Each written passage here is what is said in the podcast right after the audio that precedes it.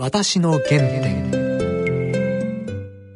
番組のご案内役は東海大学教授の楊千栄さんと放送作家の梅原由香さんです。皆さんご機嫌いかがでしょうか？楊千栄です。梅原由香です。今回のゲストは以前も一度ご出演していただきました、はい、元防衛大臣で衆議院議員の中谷源さんです。はい前回は去年の9月20日にご出演いただきましたそうですね、はい、その時あの防衛大学の話、はい。うん、あと自衛隊レンジャー部隊に入って、大変厳しい訓練を受けた話ですね。はい。お伺いしました。で中谷さんは、はい、実は日本の国会議員の、このラグビーのねあの応援する会の会長ですよ。そうなんですか？ご自身も日本の国会議員によって編成されたラグビーチームの一員ですよ。各国の国会議員のラグビーチームと対戦したり、結構つい最近ね、また戦ったそうです。じゃあそんなお話もね、お伺いできると思います。はい、それでは私の原点進めてまいります。私の原点。それでは中谷さん、今日はよろしくお願いいたします。はい、よろしくお願いします。中谷さんと呼んでよろしいですか？あ、もちろん、あの、本当はみんなに玄ちゃんって呼ばれてるんですけどね。いや、玄ちゃんと呼ぶのがちょっとまた、ちなみに同じ年ですよね、私。1957年。はい。はい。私10月ですけど。私4月です。あ、じゃあお兄さんになります。いいえ、とんでもございません。まあけどこの前10月14日だったんで、もう早いもんで62歳になりましたね。ああ。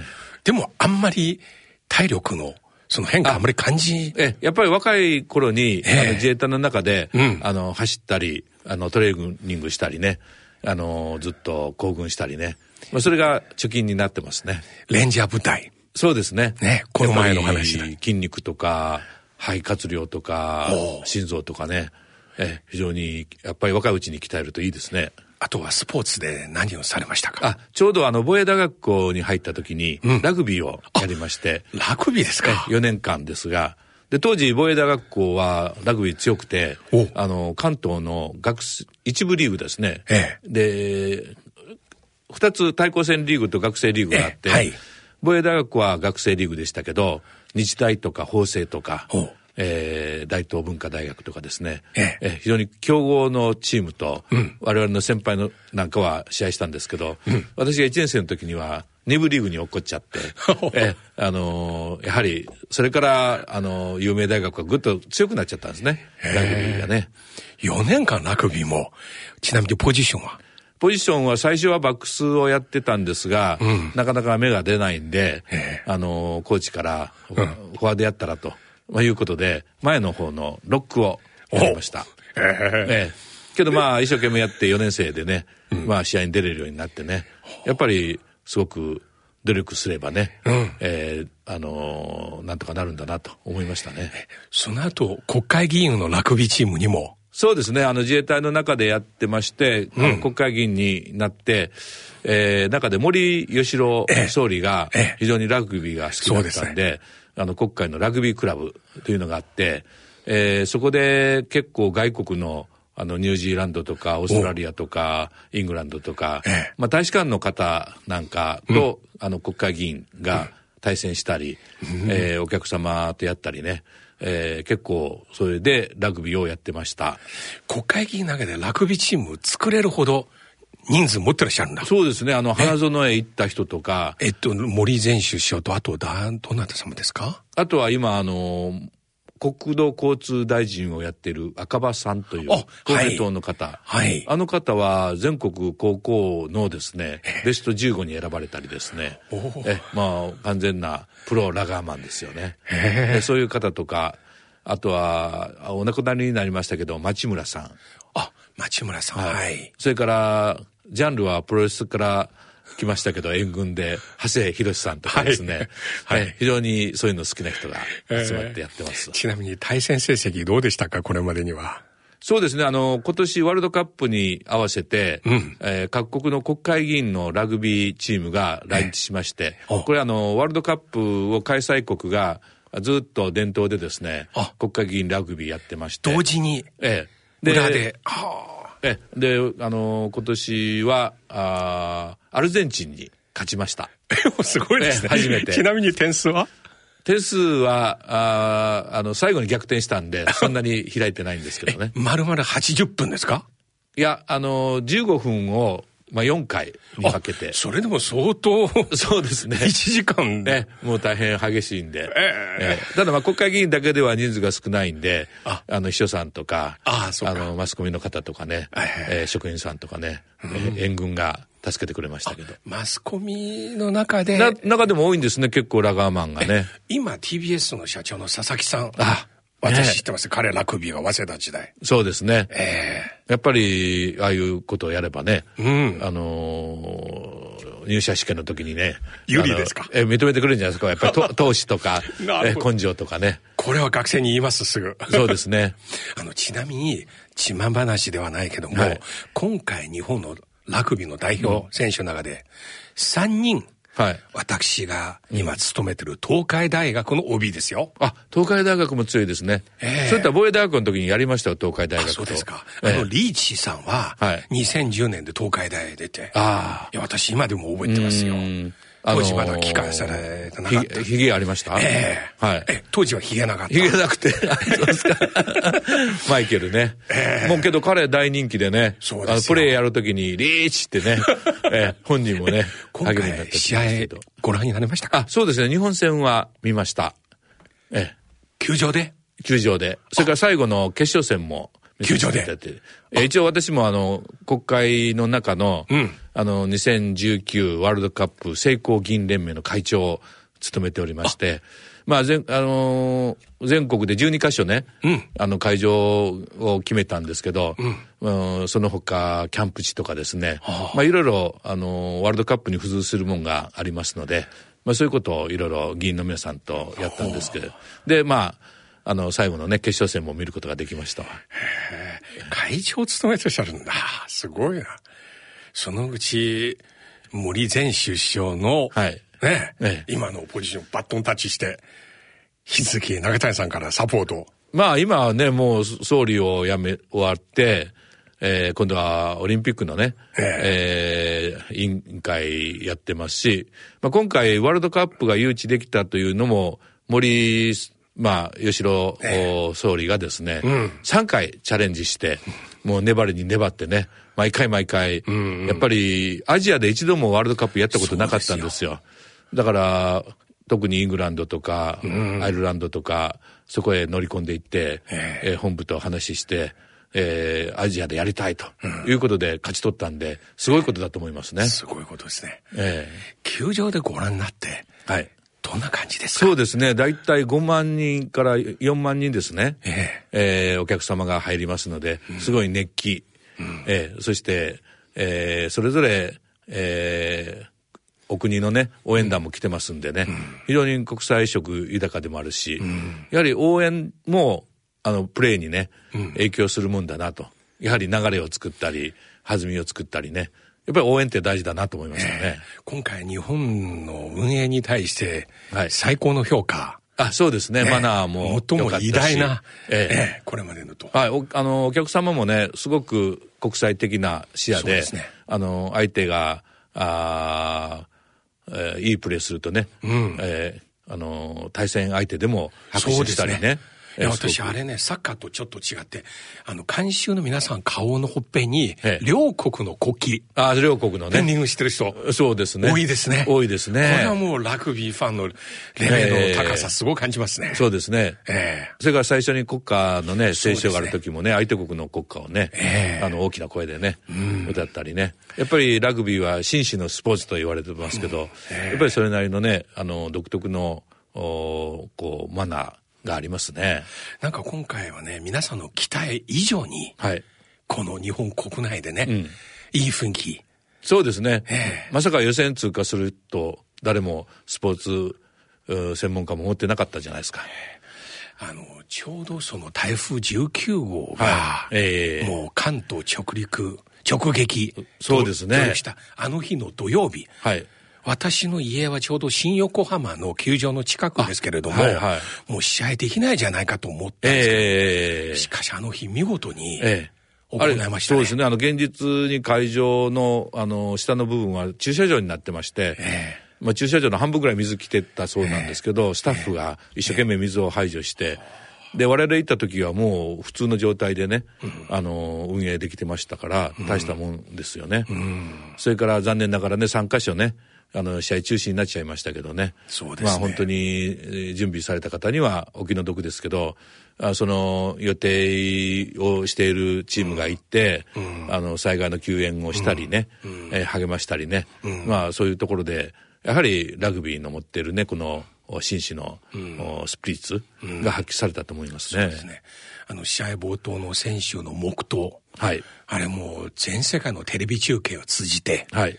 本当に、えええ本当にね、たくさんの方がね、犠牲になった中で、えーうん、あの、試合をしている方々も、そういった被災地のね、うん、こと、方々のことを思って、うん、えー、ちょっとでも元気になったらいいなという思いでね、やられたんですね。試合終わった時に日本選手のこの顔のアップとその涙。はい。いや感動しましたね、皆さん。え、まあ、前半40分、後半40分ね、本当にヘトヘトになってますけどね、うん、やはり終わった後が大事なんですね。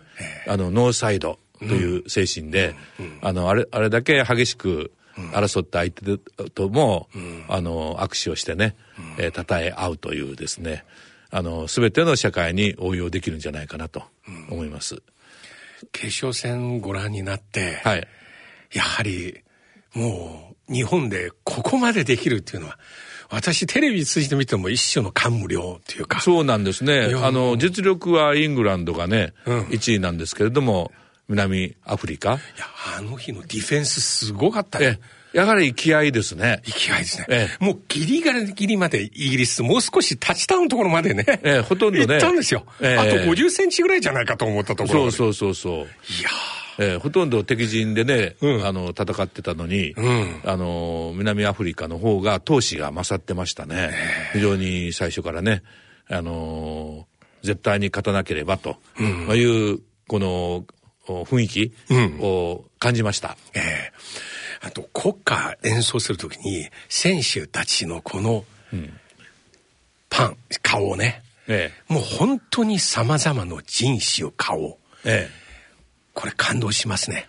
そうですね。日本チームもね、うん、あの、外国の方も、チームメイトでいましたが、えー、特にワンチーム。ワンチーム。ということで、韓国の方とかね、うん、えー、ニュージーランドとか、オーストラリアとか、イングランドとかね、まあ、いろんな国の方も、ジャパンで戦って、まあ、ほぼね、2年かけてチーム作りましたけど、全くこう一体感があって、えー、結束してね。えー、けどは、まあ、あの、非常にこう、相手にタックルを受けて倒れながらね、はい、次の人にパスするというですね、あの、非常に今まで日本チームで見たことがないんですけどね。そうですか、ええ、あの、そういう非常に一流のね、うん、あの、プレーが目立ちましたね。パスのスピード非常に速い。速いね、突っ込んでいくのがね。いや、あの横のね、スピード。ええ。俺はもう各チームが一番速いじゃないかと感じます。そうですね。大学でも私やりましたけど、えあの、突っ込み、とのタイミングね、うん、あるいは毎日毎日こう積み重ねてね、うん、あそこまでになるんでしょうね。うん、ちょっと小柄だけど、あのパスの速さで勝ってましたね。そうですね。うん、それから、あの、フォローがいいですね。フォローがいいですね。ええ。だから後ろ見なくてもね、分かってるんですよ。あ分かってるんですね、来てる、来てるのが。もう、あうんの呼吸でね。あうんの呼吸でね。あの、非常に、あれも練習の賜物だと思うし。ええそれからあの、ロングキックで、タッチをしても、うん、ボールがバウンドするのがちゃんとわかるんですね、こう、はい、ツーバウンドしたらポンと受け取れるとか、はいうん、それも経験の賜物だと思いますよね。ラグビーの面白いのは、あの、ボールの形なんですね。丸くなくて、はい、えー、いろんな形でコロコロっと転がっていくというね。なるほど。ええ。いやもう本当に日本の中で新しいもの生まれたなっていう、新しいスピリッツが試合を通じてね、うん、感じましたよ。今おっしゃったノーサイドとか。そう、それからの、 One for all, all for one。はい。一人は万人のために。そう。万人は一人のために。だから一つのボールをパスしたり、うん、キックしたりして、つないで、えー、敵と体を接触して、うん、えー、自分が犠牲になる。そうです、ね、セービングって言うんですけどね。そうですね。えー、体でこうボールを止めて確保すると。それが美しいですね。すね美しいですね。ちょうど同じ頃この19号台風のね、はい、もう大変市場、ああ。なかなかない。いや、特に自衛隊の皆さんがね、頑張りましたね。特にこの長野ね、ねあのヘリ。ええ、私ね、はい、あんまり軍事の知識ないけど、初めて自衛隊のヘリのね、はい、空中のこの、ああ。の、止まる。ええ。ホワリングっていう、ね、ホワリングのね、うん、位置の正確さ。ああ、そうですね。その屋根の真上。ええもう、かなり簡潔に、ええ。直接ここに行って、ええ。ホワリングして、はい、それでスピーディーに、うんあれも難しいですね、あれはね、すごいレベル高い。えー、風もあるしね。風もあるし。降ってるしね。うん、えー、なかなか日頃やってこないとね。あの日、午前中テレビでいっぱい拝見しましたね。あけど実はね、その前に、うん、あの、今から5年ほど、4年ほど前、鬼怒川というですね、はい、日光から流れる川がまた氾濫してですね、屋根に取り残された人がいましたけど、うん、その時も自衛隊が出てヘリでね、うん、あの救出しましたけど、うん、本当に間一髪ねすくい上げてこう家が流されて、えー、本当にああいう時はあの日頃ね自衛隊があの訓練したことがあの生かされますけど、はい、なかなかあの本当に風が吹いたりね、うん、えー、雨が降ったりして危険なんです、自衛隊の方も、まあそういうのもやり遂げましたし、うん、でちょっとタイプが違いますけど、うん、あの東日本大震災の時に、はい、あの福島で原子力、発電所が、あの爆発した時もあの水をかけなければということで、はい、あの自衛隊のヘリがそうです、ね、あの上から水を,、はい、かけましたけどあれも非常に放射能がね出てますからね。行く行く人は危険なんです、はい、そうですね。で隊長さんがですね言ってくれる者はいるかというとですね、はあ、全員が私行きますってね、こう手を挙げて、で、ちゃんとその放射能のためにシシートを敷いてですね、はあ、被害が出ないように行きましたけど、はあ、まあ、そういうことは本当に使命感がありますよね。今おっしゃったこの場面も、うん、目に見えて本当に感動。本当にあれのおかげでね、うん、あの、米軍もですね、引き、引き始めたんですよ。はあ、あの、この放射能があったから。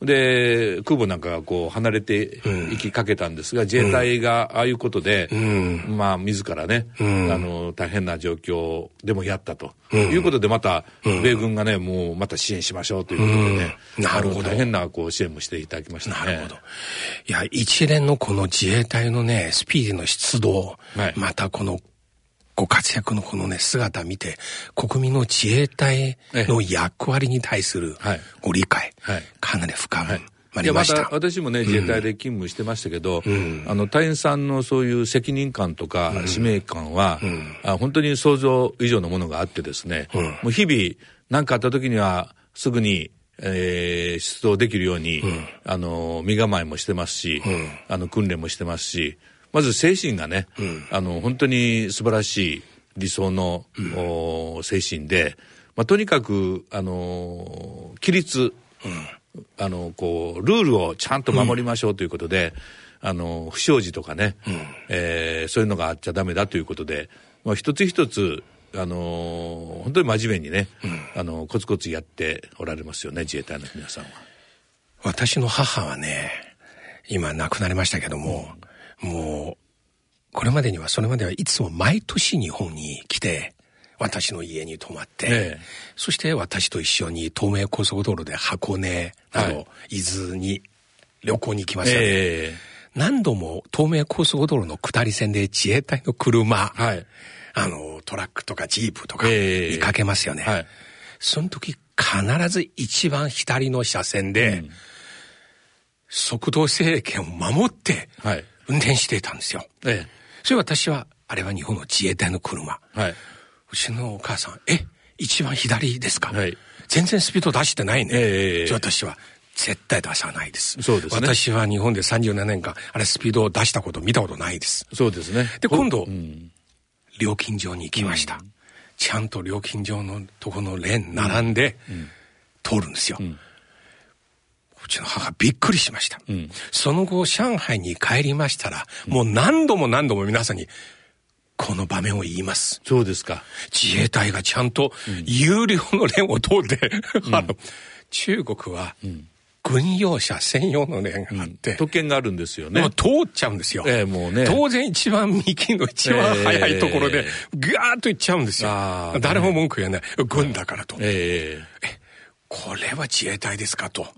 もう母がさらにその延長線上で、だから軍国主義復活なんかとんでもないですよ。ね、無責任のことを言うなよとか。うん、いや、法律守るんですね、自衛隊はね。で、えー、ちゃんと料金も払いますけど、えー、けど最近はね、あのー、防衛予算がね、少なくなっちゃって、えー、高速のの道路の料金を節約するために、わざと一般道を通って、あの、時間をかけて、え、行ってます。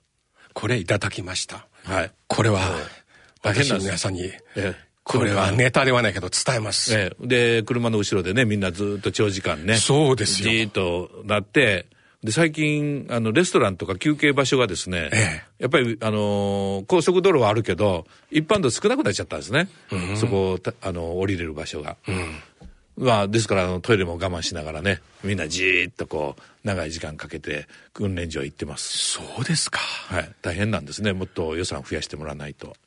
へえ。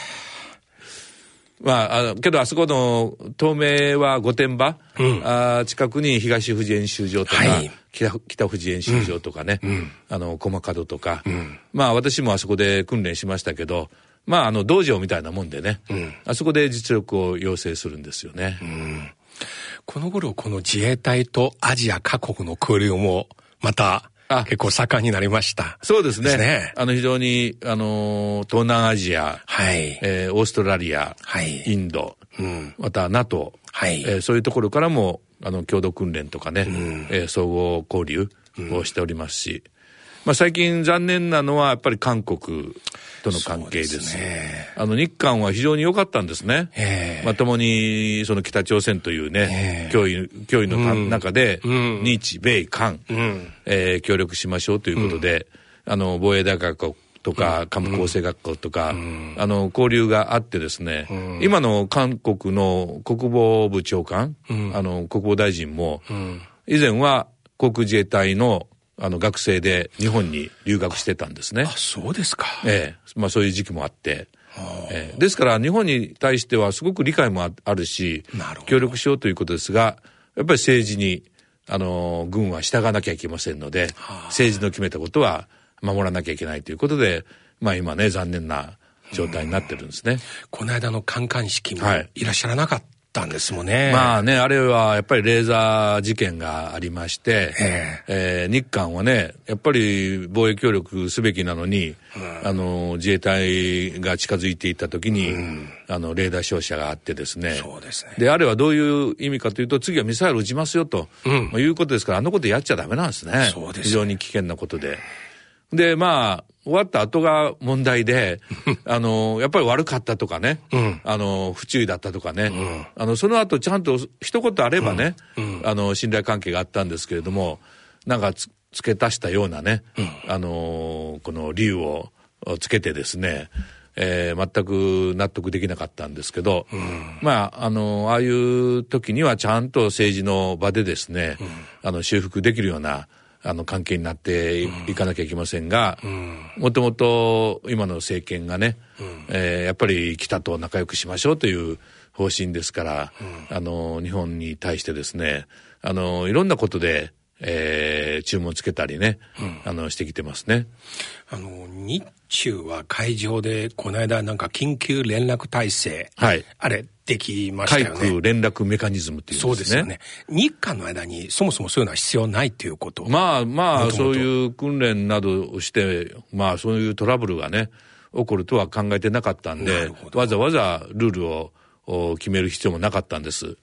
えー、ソ連とはあったんですね。ソ連とはやっぱりああいうメカニズムがあったし、うん、中国ともようやくできたんですけど、うん、まあ韓国ともああいうことがあったらですね、うん、ちゃんとやっぱり緊急事態の取り決めというのは作っておかなきゃいけませんよね。そうですね。そういう、えー、そうするともう照射しちゃいけないということも含めますよね。当然のことですよね。あなるほどね。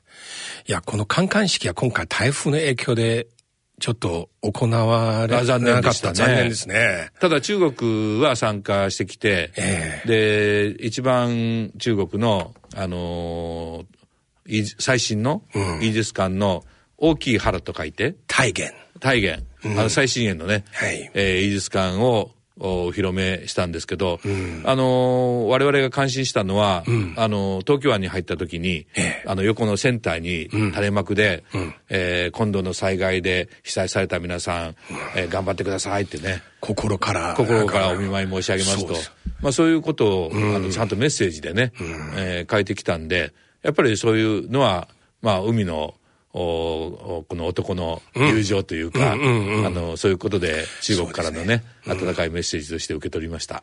これ世界の海軍の伝統ですね。海の文化ですよね。そうなんですね。こういうのあるんですよ。ええ、シーシーマンね。ええええ、残念な。本来は韓国と日本内にそういうのがあって、あるんですけどね、えー、やっぱりこれ政治に左右されますので、やりたくてもできない。うん、あの、私が大事な時は韓国からね、うん、あの、観艦式に参加して、うん、えちゃんと、あの、総理の乗ってる船にね、敬礼をしたんですけどね、あそういうのができなくて残念でしたね。海上自衛隊、去年中国の観艦式も参加しましたね。そうですね。行きましたね。えー、こうやってお互いに自分の軍艦を相手に見せ合うっていうのは透明化の一環ですよね。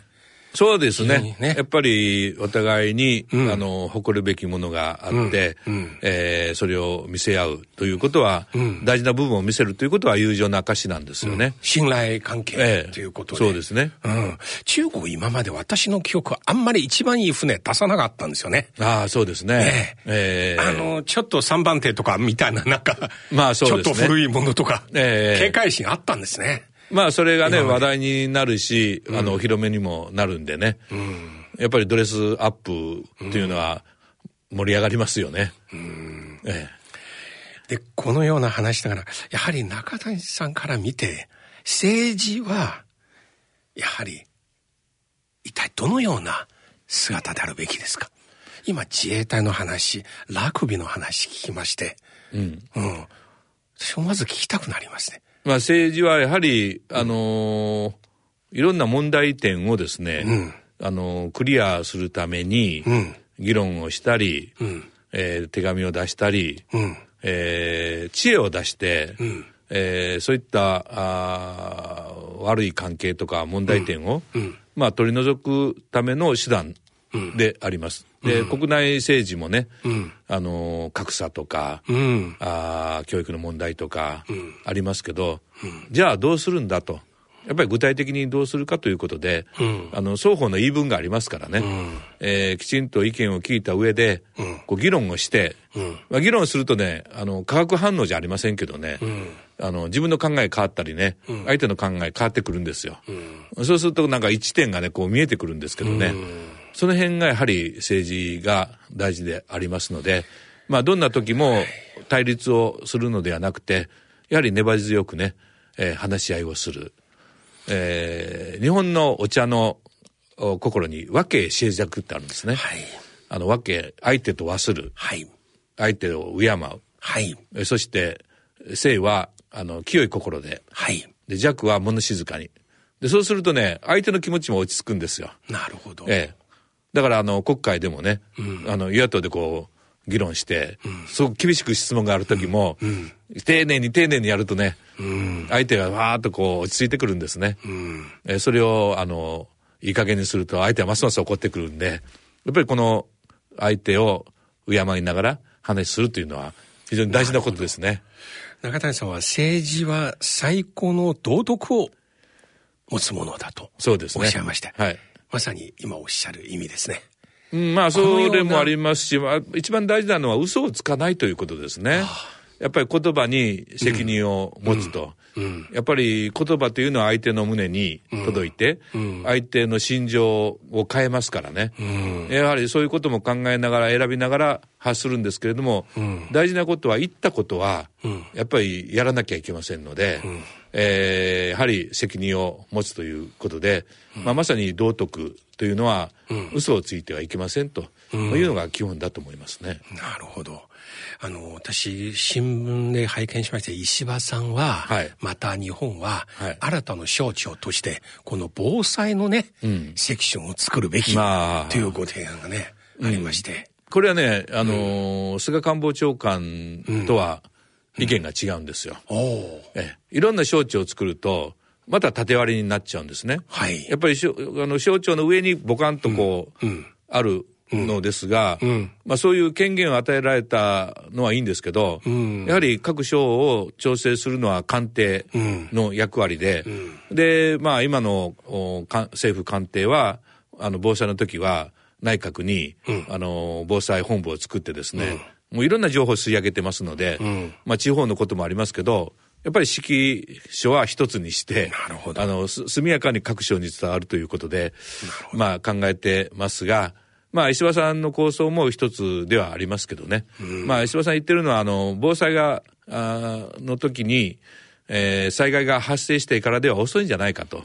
まあ、あらかじめ災害専門の省庁で、えー、この、その場の対応じゃない、ない専門集団がいるんだという意味でね、うんうん、言われてますので、うん、また今後、あの、速やかにね、あの、対応できるようにしなきゃいけませんが、そうですね。この間ね、私が今横浜に住んでますが、神奈川県で台風19号の時に、はい、自衛隊がちゃんと水を現地ひどい話ですね。届きましたが、ええ、今度県から戻れと命令されまして。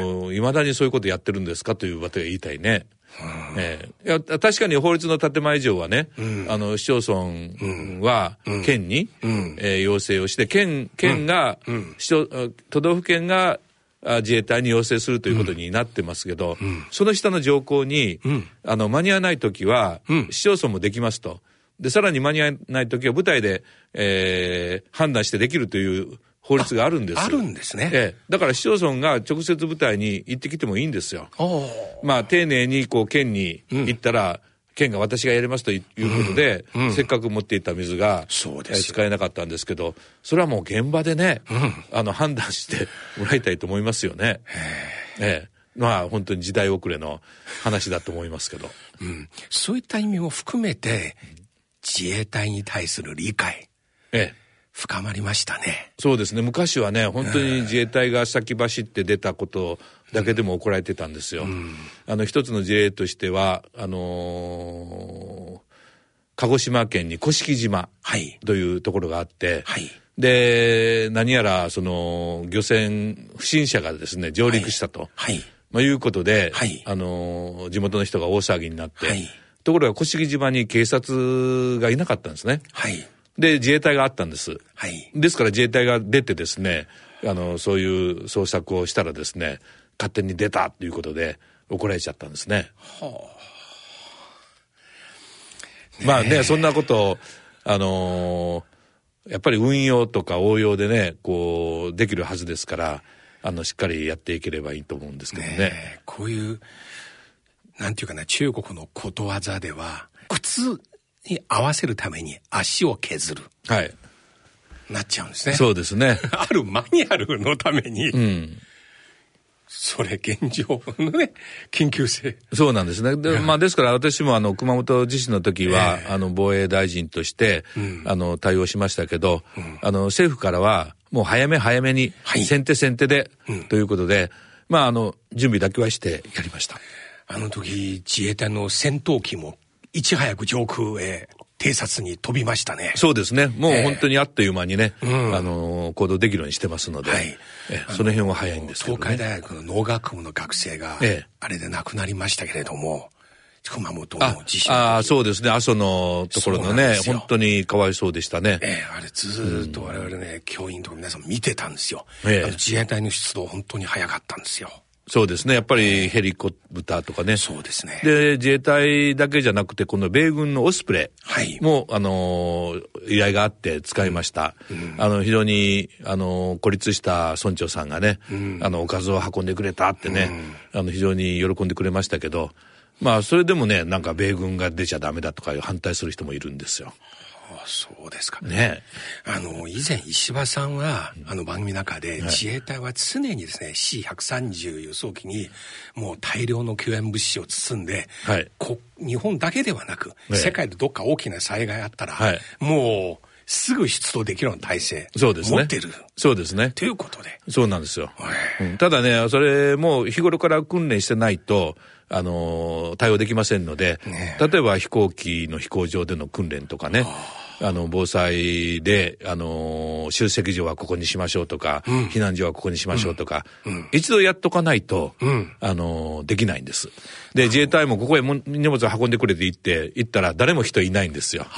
やっぱりそういう打ち合わせがね、ちゃんとできるように。受け皿側も、なるほど。えーこういったことも国際、国と国の交流、はい。やるべきですね。あ、そうですね。あの、国際的な訓練をですね。救済のね。はい。うん。だから日本もあの、インドネシアで大震災があったとか、はい、津波があった時は行ってますし、うん、あの、パキスタンなんかも毛布とかテントをね、うん、えー、運んだりして、うん、あの、国際的な支援も、あの、今始めてますよね。うん、いや、今日本当に時間になりましたけれども、はい、もう時間なんですか？いろいろ聞きたいんですけど、はい、また近いうちに、そ,、ね、その続きを、はい、ぜひお願いしたいと思います。わ、はい、かりました。本当にどうもありがとうございました。どうもありがとうございました。失礼します。